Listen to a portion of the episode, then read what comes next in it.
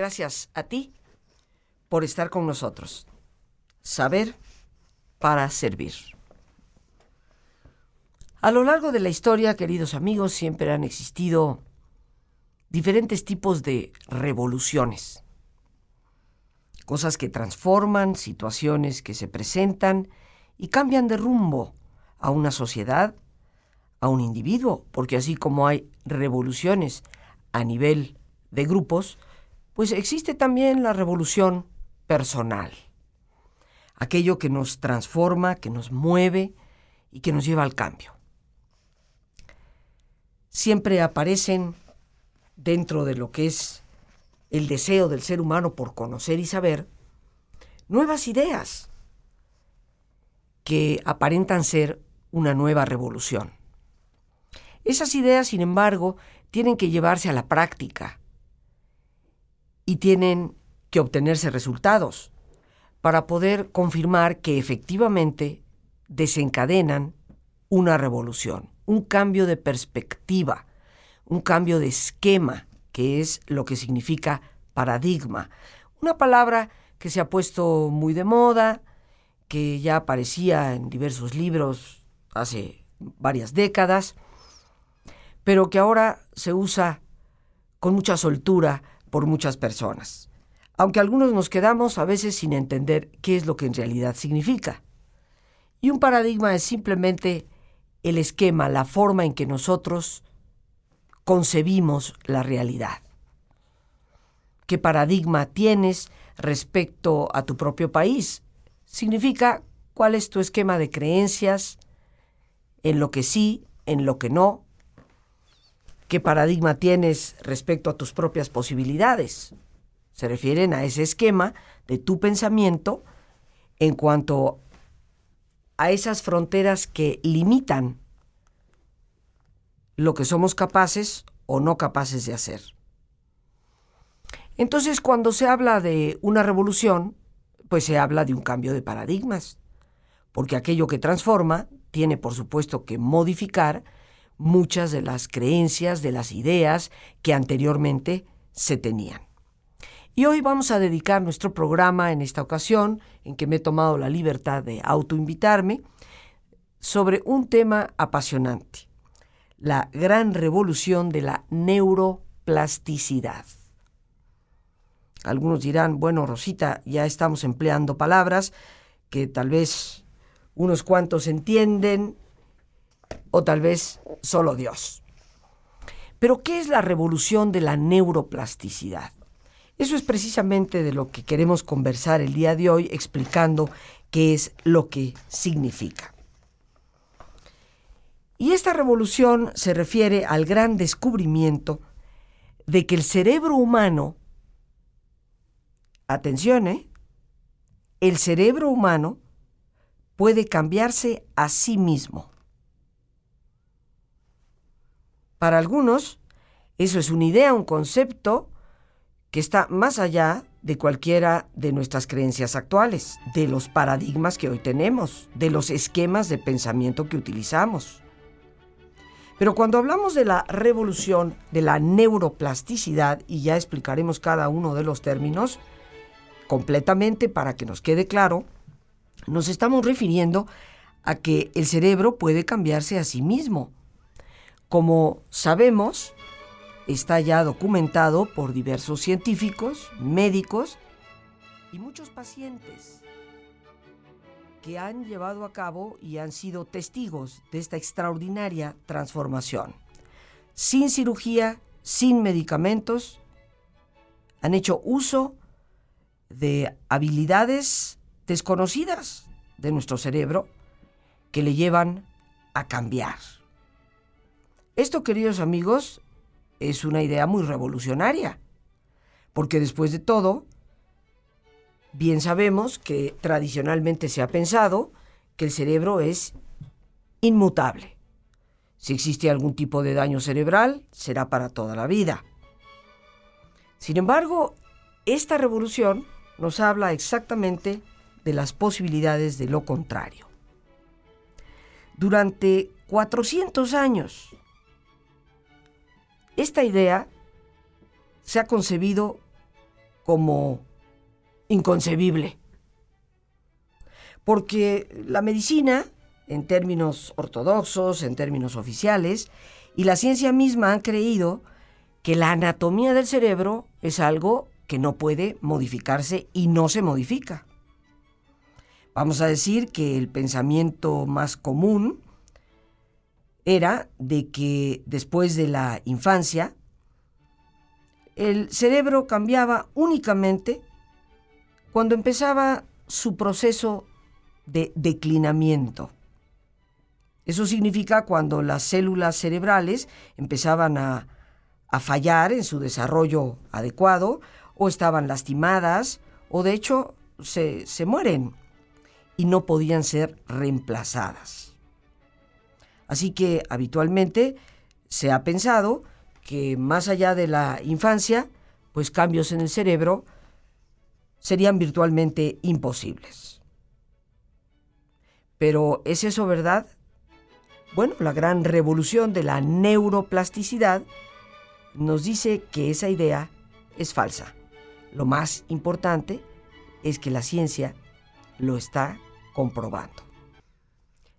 Durante muchos siglos se ha pensado que el cerebro nunca podía llegar a cambiar su estructura y encontrar nuevas formas de funcionar. Esa creencia es parte de lo que han llamado sentido común en la medicina y fundamentalmente cuando ha habido alguna de las partes del cerebro dañadas. La teoría de que el cerebro era incambiable, inmodificable, pues decretaba que las personas que habían nacido con limitaciones cerebrales o mentales, o que sostenían, mantenían algún tipo de daño cerebral, pues estarían limitados o dañados para toda su vida. Los científicos que se preguntaban si un cerebro sano podía mejorar o ser preservado en buena condición a través de la actividad y sobre todo del ejercicio mental, pues escucharon muchas veces por parte de sus colegas la frase de no pierdas el tiempo. El cerebro es inmutable. Por más ejercicio que le des, no se va a modificar. Se cayó en lo que podríamos decir una especie de vacío neurológico, un sentido, una sensación de que el tratamiento para muchos problemas cerebrales pues no era efectivo e inclusive ni para qué hacerlo. Ese pensamiento se apoderó de la mente de muchísimas personas y se fue promoviendo a través de nuestra cultura, incluyendo el llegar a decir que el ser humano es tan tremendamente limitado que su naturaleza en sí no puede modificarse en nada. Puesto que el cerebro no podía cambiar, pues la naturaleza humana, que de alguna forma está conectada con la función cerebral, parecía estar necesaria e irreversiblemente fija e inalterable. Esta creencia, queridos amigos, de que el cerebro no podía cambiarse, tuvo tres fuentes principales para llegar a ser, porque de dónde surge esa creencia. La primera fuente es el hecho de que los pacientes con daño cerebral rarísimamente podían llegar a recobrarse. Esa es la primera fuente que nos llevó a pensar que el cerebro no podía ser modificado y sobre todo modificarse a sí mismo. Una segunda fuente es nuestra propia inhabilidad que ha existido para poder observar el cerebro vivo, activo, con actividades de tipo microscópico, casi nanoscópico. No existían los aparatos, los instrumentos para lograrlo. Y tercero, la idea, que pues va hacia los inicios de lo que podríamos llamar la ciencia moderna, por allá del siglo XVII y XVIII, de que el cerebro es como una gloriosa máquina. Y aunque las máquinas pueden hacer cosas extraordinarias, las máquinas no cambian, ni tampoco crecen. Así que pensar que pues una persona con daño cerebral en rarísimas ocasiones podía llegar a recuperarse. El no tener la habilidad de poder observar los cambios microscópicos del cerebro por no tener el equipo adecuado. Y como hemos dicho, el pensar que la, el cerebro es una simple máquina, pues nos llevó a quedarnos estancados en esta idea. Problemas de tipo neurológico son incurables, son inamovibles, nada se puede hacer con ellos. Lo que es, ya es.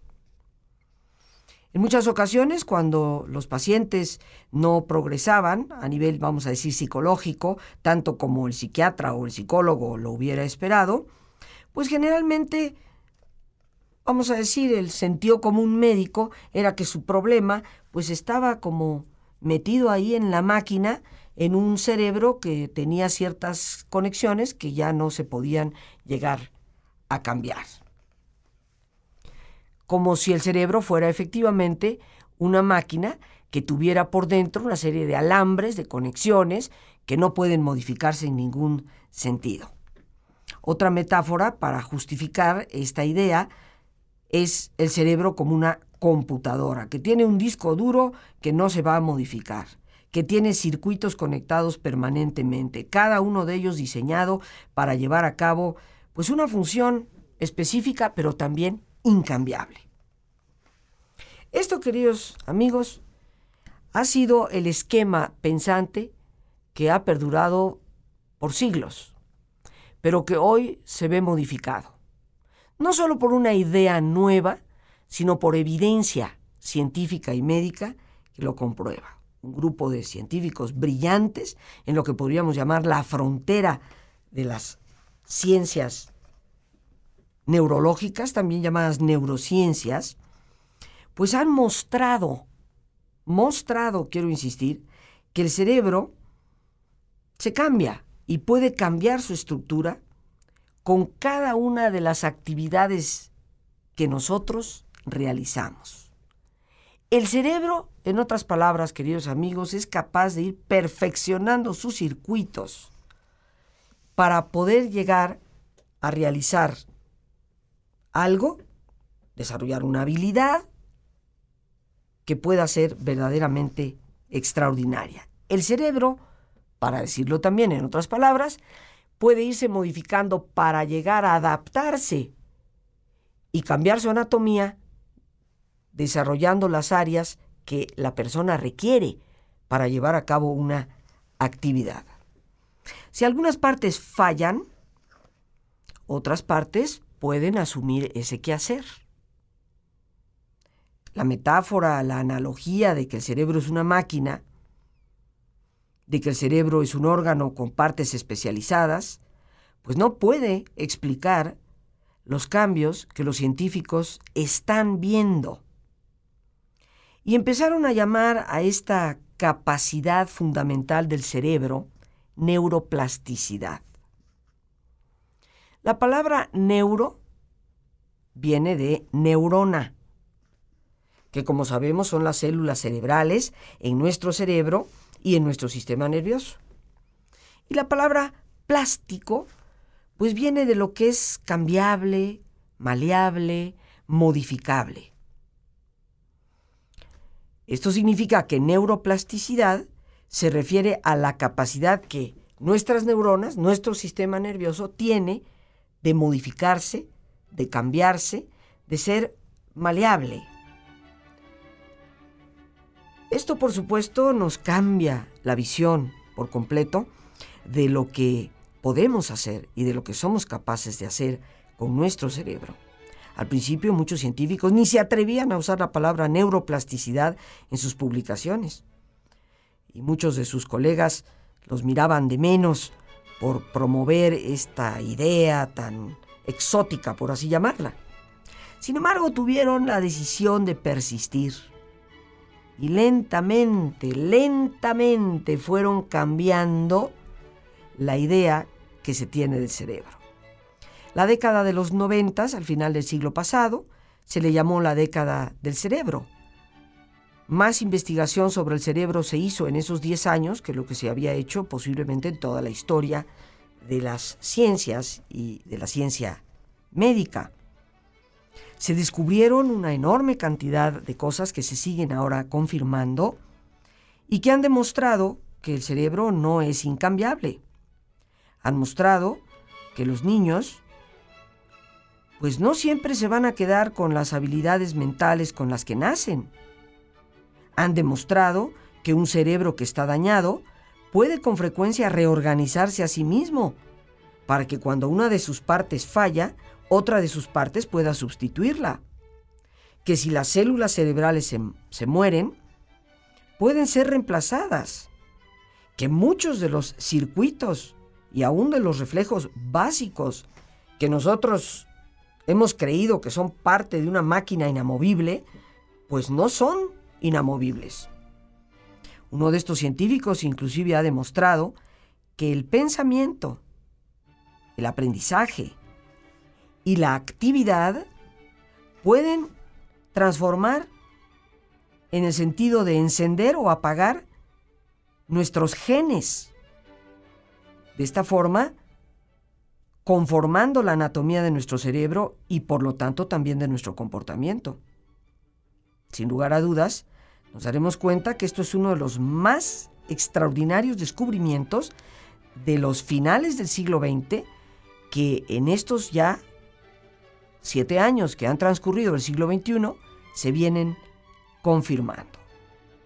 ¿Qué podemos hacer tú y yo para ejercer esa neuroplasticidad? Relajación, es de primerísimo orden. La razón es muy sencilla, queridos amigos, porque es precisamente a través de ese ejercicio de relajación repetido, repetido, hay que subrayarlo, y por eso aquí la relajación no cambia. Por eso en este programa no damos una relajación de un tipo hoy y de otro tipo mañana y de un tercer tipo pasado y luego ya la cambiamos la próxima semana, porque para que algo se dé en el cerebro tiene que ser repetido. Y eso es lo que justifica tantos testimonios que tenemos de personas que han logrado tantas cosas a través del sencillísimo ejercicio que aquí hacemos. Pero nos preparamos ya para relajarnos, poniéndonos cómodos, como es nuestra sana costumbre, y si te es posible hacer el alto completo y total, pues qué mejor que cerrar tus ojos. Y en una posición cómoda con tus ojos cerrados, Respira profundamente varias veces, toma conciencia del entrar y el salir del aire en tu cuerpo e imagina cómo al inhalar, así como llevas oxígeno a tus células, llevas también serenidad a tu mente. Al exhalar, imagina que así como tu cuerpo se libera de toxinas, tu mente se libera de todas las tensiones. Respira profundamente. Y relaja tu cuero cabelludo. Relaja tu frente, tus párpados, tus mejillas, relajando todos los músculos que cubren tu cabeza, toda la piel que cubre tu cara.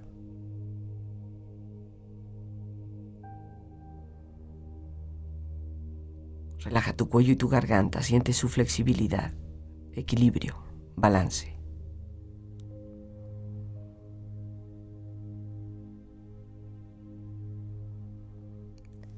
Relaja tus hombros, brazos y manos, así como tu espalda.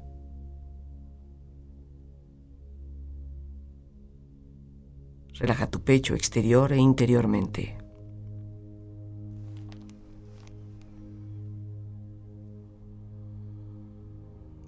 Relaja tu abdomen exterior e interiormente.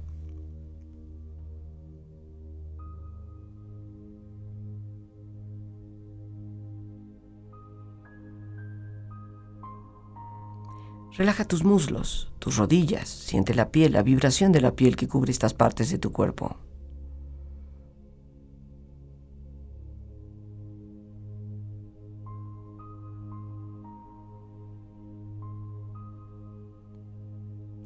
Relaja tus pantorrillas y tus pies.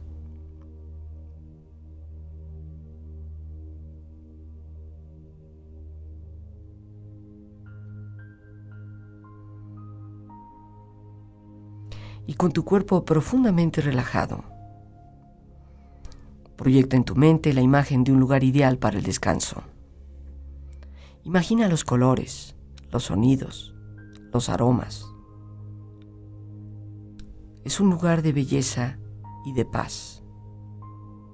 Siente estar ahí.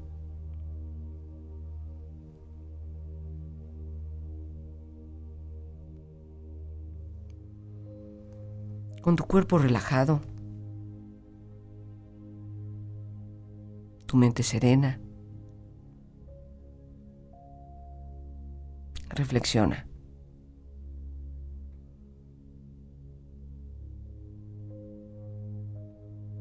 Es dentro de ti donde existe la más poderosa habilidad para transformarte y cambiar.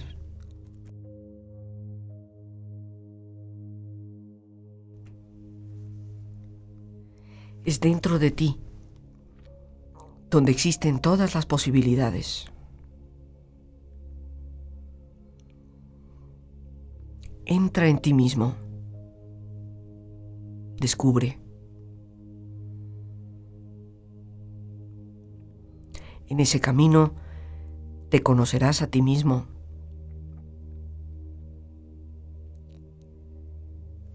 Y a quien te habita, Dios mismo, en tu interior.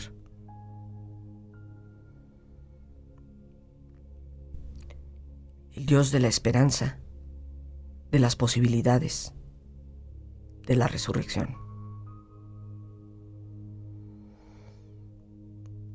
Es dentro de ti mismo, que están todas las posibilidades de vida.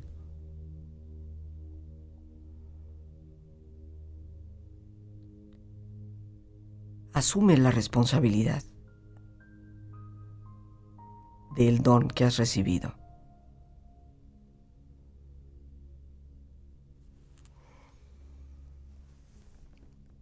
Respira profundamente relájate bien. Y con esta experiencia empieza lentamente a estirarte, brazos, manos, piernas y pies, moviendo tu cuello, bostezando si lo deseas, haciendo que tu cuerpo retome su nivel de actividad habitual hasta lentamente abrir tus ojos. Ojos abiertos, bien despierto, muy a gusto, bien descansado y en perfecto estado de salud, sintiéndote mejor que antes.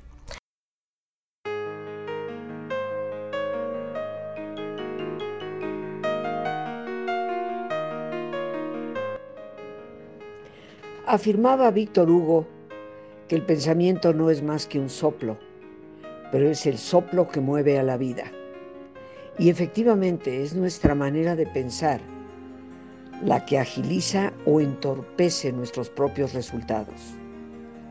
Es nuestro pensamiento el que determina la calidad de vida. Hoy aprovecho esta oportunidad para invitarte a mi conferencia enteramente gratuita el lunes 20 de este mes de febrero, de 7 de la tarde a 9 de la noche. Una conferencia que tiene como propósito compartir contigo el conocimiento de la relación que existe entre el funcionamiento del cerebro y los niveles de la conciencia en la mente. Una conferencia que nos abre puertas para descubrir posibilidades y conocer también lo que es el método Silva, la mejor metodología que ha comprobado con resultados efectivos a través de técnicas prácticas, un mejoramiento personal y positivos resultados. Ojalá me acompañes en esta conferencia abierta a todo público el lunes 20 a las 7 de la tarde. Saber pensar es nuestro título. Para informes de teléfono, WhatsApp, Telegram o Signal, puedes comunicarte al 55 37 32 9104. Lo repito con gusto, 55 37 32 9104. Será un gusto el poder servirte. No te pierdas tan importante tema para tu calidad de vida.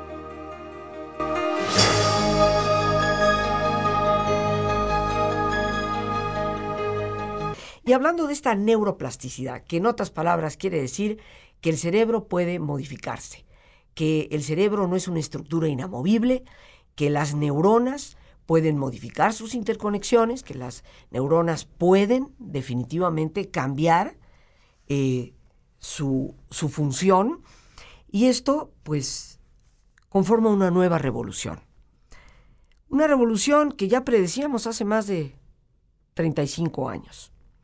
José Silva fue sin lugar a dudas un gran visionario, un hombre que tuvo la capacidad de hablar de esto desde los 60 y decir que a través del ejercicio mental, a través de la imaginación, en cuanto a las investigaciones médicas que se han hecho, puede modificar nuestro cerebro. Porque precisamente la metodología de dinámica mental nos ha propuesto que existe la neuroplasticidad. Algunos neurocientíficos lo van comprobando en la década de los noventas y podríamos decir que estos inicios del siglo XXI han corroborado con investigación clínica y con investigación experimental, sin lugar a dudas, que el cerebro es moldeable. ¿Qué es lo que realmente puede modificar las estructuras del cerebro, queridos amigos? Pues lo que lo modifica es la actividad, en la medida en que tú haces algo y repites esa actividad constantemente, se da un cambio en tu forma de cerebro. Pero otra de las cosas importantísimas que genera ese cambio es la imaginación. Y la imaginación es uno de los pilares de nuestro pensamiento. Cada vez que tú estás pensando, de alguna forma estás imaginando. En tu mente está pasando una película. Lo fascinante es que existen ya centros de investigación médica, entre ellos uno de los centros importantes de la Universidad de Harvard, que en estos últimos años, desde el 2003 a la fecha, ha ido corroborando, realizando fotografías del cerebro, que efectivamente la anatomía del, del cerebral puede cambiar. Y que una de las cosas que la cambia es el ejercicio mental. Esto viene a comprobar una vez más el por qué las técnicas de dinámica mental son efectivas. Obviamente, como siempre lo he dicho, cuando son practicadas, porque tampoco podemos esperar que se dé un cambio si no practicamos algo, como se refiere también a la actividad. Si tú haces una cosa solo una vez, pues es probable que eso no efectúe ningún cambio en tu cerebro. Pero si tú haces eso muchas veces, entonces sí se llega efectivamente a modificar el cerebro mismo se ha visto, por decirlo así, a personas que han recableado, sería la mejor palabra para decirlo, su cerebro a través de sus pensamientos, para poder sanar de lo que se consideraban obsesiones previamente incurables y traumas previamente incurables. Se ha hablado ya con ganadores del premio Nobel que ya debaten cómo es que tenemos que repensar el modelo que tenemos del cerebro para reconocer que el cerebro se puede cambiar a sí mismo. Comprenderemos amigos que esto es una genuina revolución, puesto que esto nos abre no solamente a la larga la solución de los problemas neurológicos, sino la salud, puesto que el cerebro sigue siendo el órgano, como tú le quieras llamar, la gran glándula, la gran masa, que ya sabemos no es una máquina y es infinitamente superior a una computadora en todos los sentidos, pero es la que rige el resto del cuerpo. Si nosotros desarrollamos la capacidad de transformar nuestro cerebro, transformamos nuestra vida. Y quiero reiterar, ¿cómo es que se logra esa neuroplasticidad? No, no existe una pastilla que lo haga. No existe una máquina que lo haga. Lo que existe es la actividad repetitiva de algo y, por supuesto, el pensamiento. La forma de pensar, que en la medida en que la ejercemos de una determinada manera, va modificando esos circuitos en nuestro interior y va dándole al cerebro nuevas opciones. Si tú cambias tu manera de pensar, decía William James, el padre de la psicología norteamericana en el siglo XIX, puedes cambiar tu vida. Hoy lo que estamos descubriendo es que esa frase de William James es cierta, porque si tú cambias tu pensamiento, eventualmente cambias la estructura de tu cerebro. Y eso definitivamente cambia la vida. Adiós por este espacio que nos permite compartir y a ti el más importante de todos, una vez más, gracias por tu paciencia al escucharme y por ayudarme siempre a crecer contigo. Que Dios te bendiga.